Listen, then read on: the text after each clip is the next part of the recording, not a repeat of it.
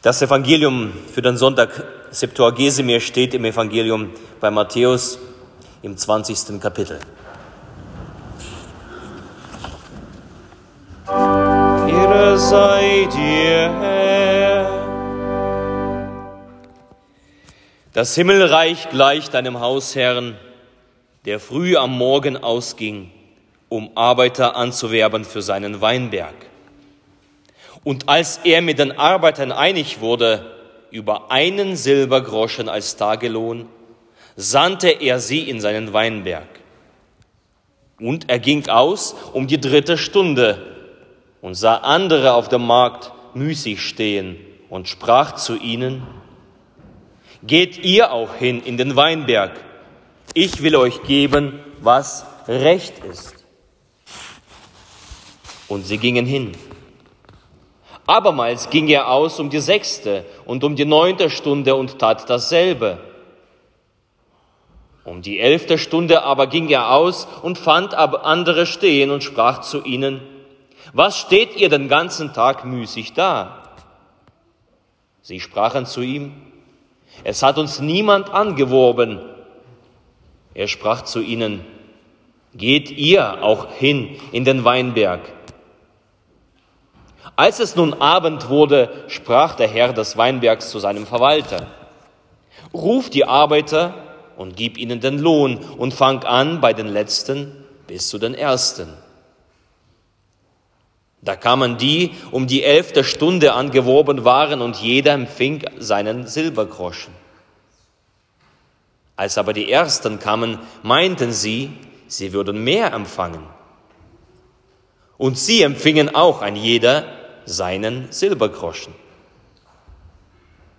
Und als sie den empfingen, murrten sie gegen den Hausherrn und sprachen, dieser Letzten haben nur eine Stunde gearbeitet, doch du hast sie uns gleichgestellt, die wir des Tages Last und die Hitze tragen, getragen haben.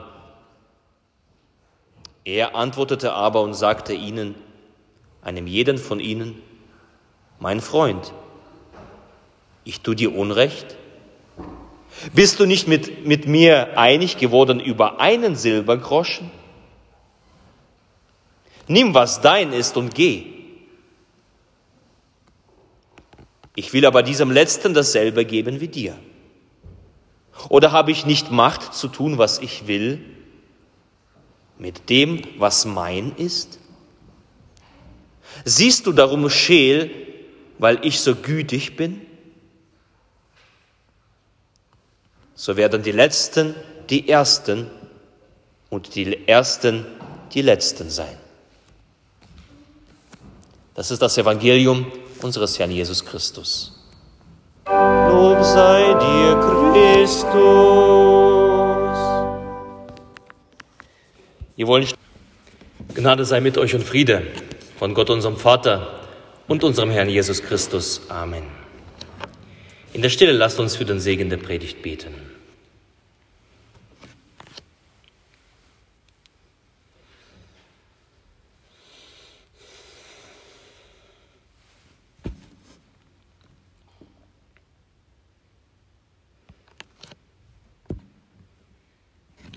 Herr, dein Wort ist meines Fußes Leuchte und ein Licht auf meinem Wege. Amen. Ich habe die Predigt genauso überschrieben, die göttliche Gerechtigkeit.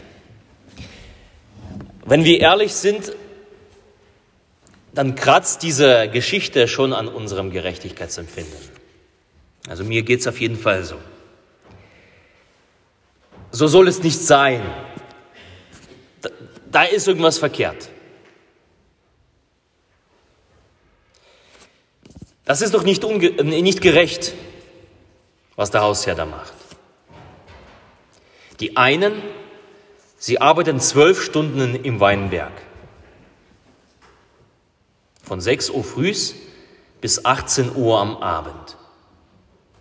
Vom Sonnenaufgang bis zum Sonnenuntergang spüren sie die Glut der Sonne, die Hitze des Windes, schmecken den Staub den ganzen Tag. Auch die, die Später erscheinen auf 9 Uhr, sie legen sich ins Zeug. Immerhin neun Stunden. 12 Uhr gesellen sich noch welche dazu. Dann 15 Uhr, drei Stunden Arbeit immerhin, Teilzeitjob würde man das heute nennen. Und zu Schluss, 17 Uhr, kommen noch die letzten Tagelöhner dazu. Diese schaffen nur eine Stunde. Und man kann vermuten, dass während die anderen in der Hitze gearbeitet haben, diese noch sogar den Bonus der Abendkühle mitnehmen. Aber zum Schluss bekommen alle den gleichen Lohn, einen Silbergroschen. Und dazu noch, die zuletzt dazu gekommen sind, empfangen das Geld als Erster. Die haben weniger gearbeitet und müssen nicht einmal in der Schlange anstehen. Wie soll man das verstehen? Wie soll man sich dann nicht aufregen? Das ist doch so ungerecht. Das äußern die Tagelöhner auch in der Geschichte. So haben sich das die Jünger Jesu die Antwort von Jesus nicht vorgestellt, als sie die Frage gestellt haben. Der Petrus stellt ja die Frage in dem Text vor dem Text, den wir jetzt gerade gelesen haben. Petrus stellt die Frage, Jesus, wir haben alles verlassen. Aber was springt für uns raus? Das ist die Frage eigentlich, die diesen ganzen Textabschnitt eröffnet. Und dann dieses Gleichnis. Ziemlich ernüchternd und ziemlich ungerecht. Doch schauen wir mal ins Detail, was da ungerecht ist. Zunächst,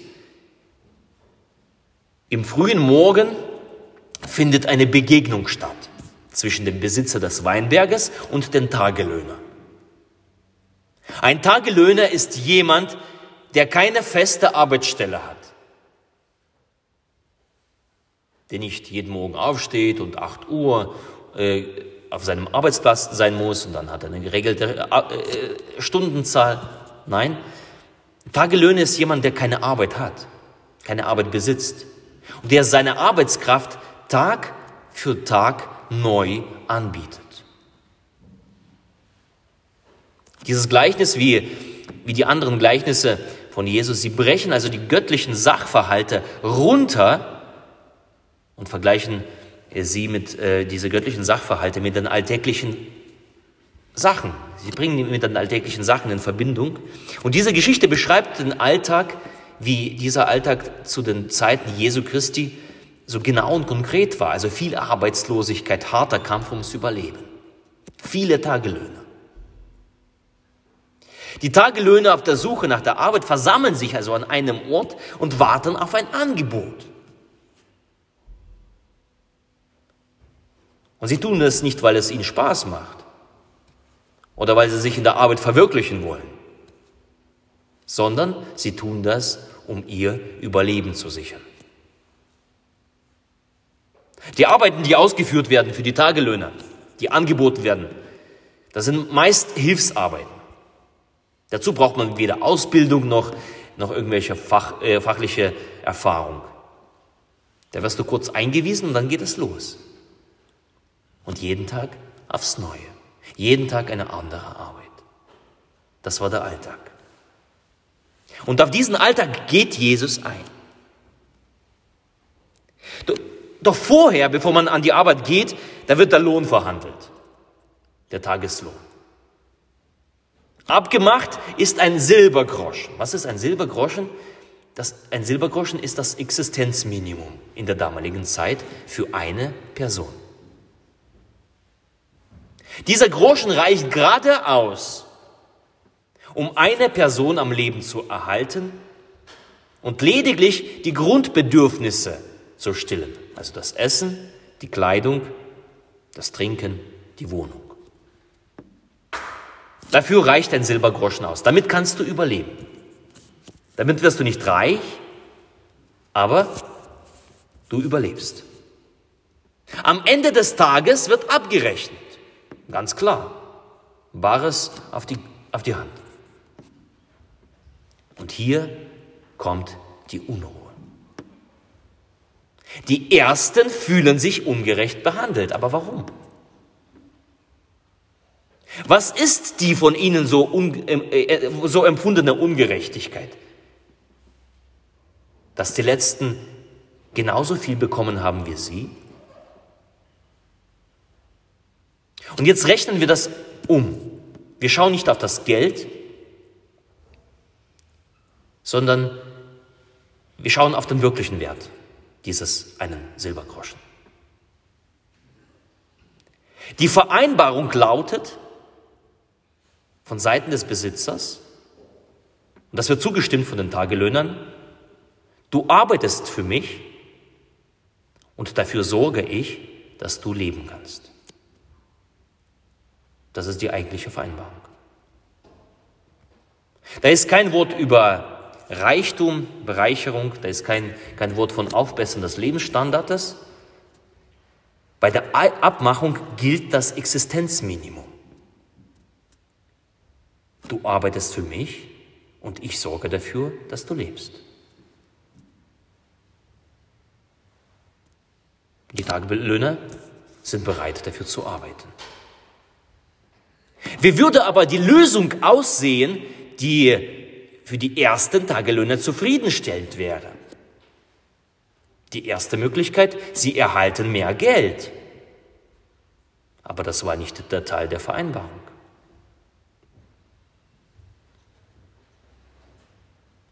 Der Hausherr hat sie ja zum Schluss nicht weniger bezahlt. Das war genauso vereinbart. Die zweite Möglichkeit, damit das Gerechtigkeitsempfinden der Arbeiter gestillt wird, wäre, den späteren, die später dazugekommen sind, etwas weniger zu geben. Vielleicht gestaffelt nach unten. Aber was heißt das? Weniger zu geben als einen Silbergroschen wäre unterhalb des Existenzminimums. Das hieße für die späteren Tagelöhner den Tod. Sie haben vielleicht nicht so viel verdient, weil sie wenig gearbeitet haben. Aber haben sie verdient zu sterben?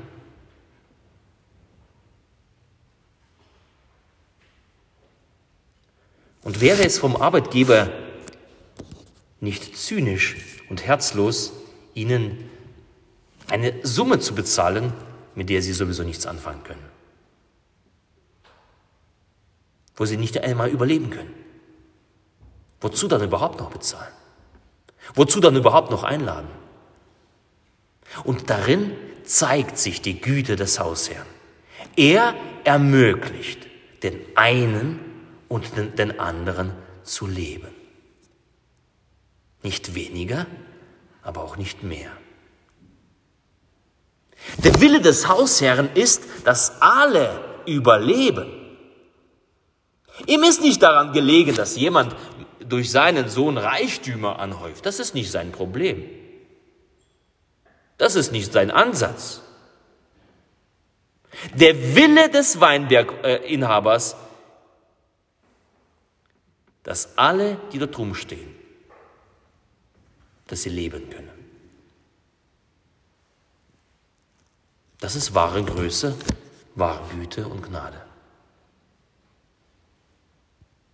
1. Timotheus 2 heißt es, Gott will, dass allen Menschen errettet werden und zur Erkenntnis der Wahrheit kommen. Alle. Das ist die Priorität Gottes, dass ein jeder Mensch lebt und errettet wird. Aus seinem Müßiggang, seiner Sünde und aus dem Ausgeliefertsein an den Tod. Das ist Gottes Wille. Gott will es. Und Gott macht da keinen Unterschied. Gott lässt mit sich auch nicht feilschen. Gott geht jedem Menschen nach und spricht, du bist eingeladen, in meinen Weinberg zu arbeiten und ich gebe dir etwas, das Leben. Du darfst zu dem, meinem Volk dazugehören, denn im, im israelitischen Verständnis, der Weinberg, wenn man Jesaja kennt, Weinberg steht für das Volk Gottes. Du darfst zu dem Volk Gottes dazugehören. Komm mit, arbeite und du wirst leben.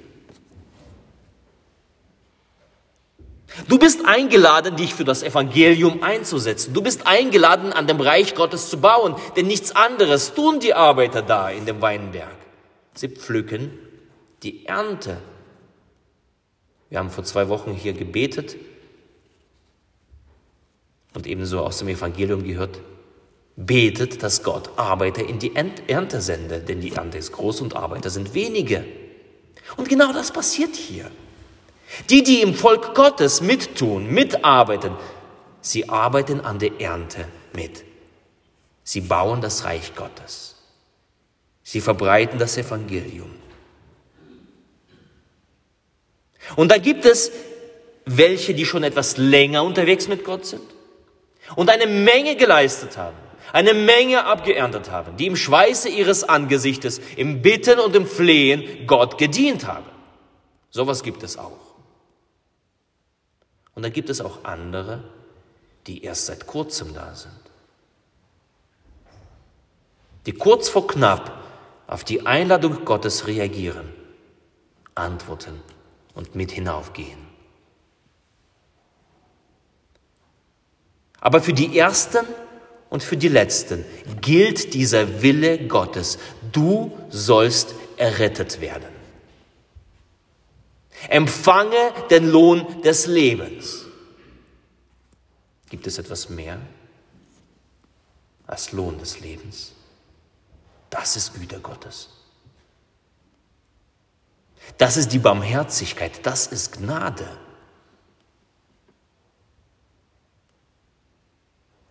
Wer mit dabei war, viel oder wenig, lange oder kurz, dem gilt dieser Gnade des Lebens. Mag sein, dass sich einige ausgezeichnet haben im Weinberg. Ich denke, der, Wein, äh, der, der Hausbesitzer hat da genau zugeguckt. Die Gaben, der besondere Fleiß den einen oder des anderen, die Effektivität, mit der ein Dritter gearbeitet hat, Vielleicht kommt das beim nächsten Mal zur Sprache. Das wissen wir nicht. Wir wissen ja nicht, wie die Geschichte weitergeht. Vielleicht sind das die Ersten dann, die sich besonders angestreckt haben, die am nächsten Tag wieder eingeladen werden und hundertprozentig eingeladen werden und vielleicht am nächsten Tag einen anderen Stand bekommen. Aber davon bin ich überzeugt. Das kommt zur Sprache. Aber die Grundausstattung das Leben an sich, dieser eine Silbergroschen, bekommt jeder ohne Ansehen der Person gleich. Jeder, der bereit war, Jesus nachzufolgen in seinen Einberg, er, Weinberg, der bekommt seinen Lohn, das Leben. Im Reich Gottes gibt es nicht erste Wahl Christen und dritte Wahl Gläubige. Die gleiche Grundlage gilt jedem der Jesus in den Weinberg folgt und ihm dort dient.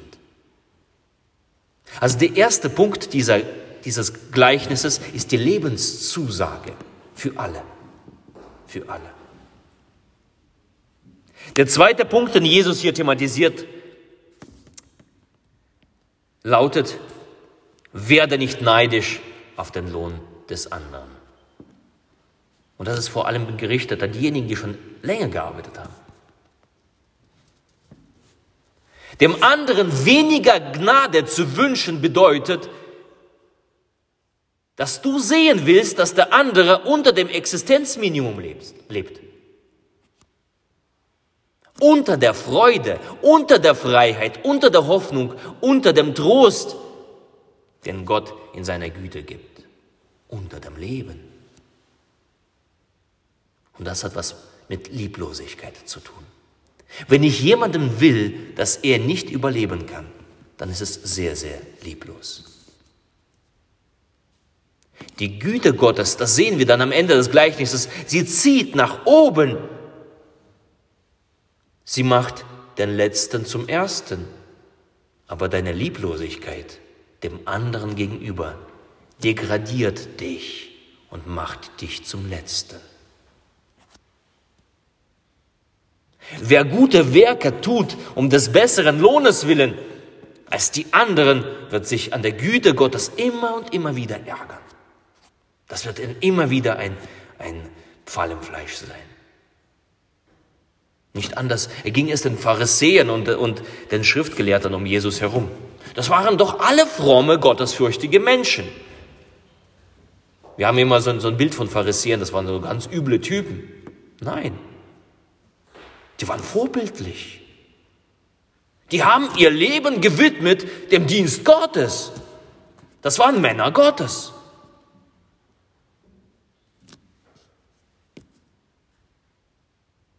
Aber ihr Problem waren plötzlich die Menschen, die in der Gegenwart Jesu etwas fanden, die Fülle des Lebens, die auch ihnen zugestanden hat. Aber sie waren damit nicht zufrieden. Und vor Dingen, sie waren nicht zufrieden, dass die anderen es auch bekommen. Dass plötzlich eine Prostituierte ehrbar wird. Sie konnten damit nicht leben, dass ein Zöllner aus der Freude des Lebens, also aus der Fülle des Lebens gibt. Sie konnten damit nicht leben, dass Kranke und Ausgestoßene ihren Stand finden. Und das war ihr Problem, ihre Lieblosigkeit. Für, die, für sie, für diese Ersten, war es wie ein Schlag ins Gesicht, eine Provokation dieser Güte Gottes, die Jesus den Letzten zeigte. Und das ärgerte die Ersten. Wir waren doch zuerst da.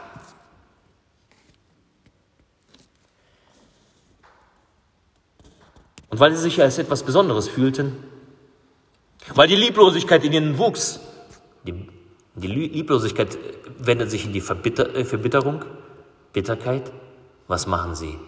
Sie überantworten Jesus. Also die, die, die Güte und Gnade Gottes, die verkörperte Güte und Gnade Gottes, sie überantworten Jesus dem Tod am Kreuz. Sie konnten damit nicht leben. Und genau davor warnt uns Jesus und sagt, sehe zu, dass aus dir, der du ganz vorne mit dabei bist, nicht jemand wird, der als letzter endet.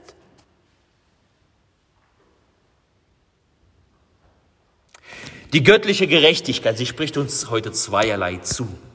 Zum einen das Leben. Jesus sagt, folge mir nach und du wirst leben. Arbeite für mich und du bekommst den Lohn der Gnade. Du musst aber schon schaffen. Wärst du geblieben als Müßiggänger dort auf dem Platz? Nichts mit dem Lohn. Aber arbeite für mich, du bekommst den Lohn des Lebens. Setze deine Kräfte für mich ein, auch wenn du gerade erst begonnen hast. Wenn du dich vielleicht unwürdig fühlst und sagst, naja, ich kann ja nicht, die anderen, die, sind, die haben mir schon viel, viel mehr voraus. Aber nein, Gott wird dich entlohnen, auch wenn du gerade angefangen hast und sagt, ich überschütte dich mit meiner Güte. Du darfst leben. Also das Erste, was die Gerechtigkeit Gottes zuspricht, ist das Leben. Du darfst leben. Und zum anderen ist uns die göttliche Gerechtigkeit zur Warnung. Überhebe dich nicht über andere. Sei treu und dankbar für das Geschenk des Lebens, das du bekommst. Sei zufrieden damit. Nimm aus Gottes Händen, was Gott dir zur Stunde gibt und murre nicht. Und dann werden wir bei dem Punkt, der in den letzten Gottesdiensten immer wieder ange äh, angeklungen hat. Ehre den Mitarbeiter neben dir. Ehre ihn. Er ist auch ein Mitarbeiter im Weinberg Gottes. Auch er bekommt denselben Lohn wie du. Tu das.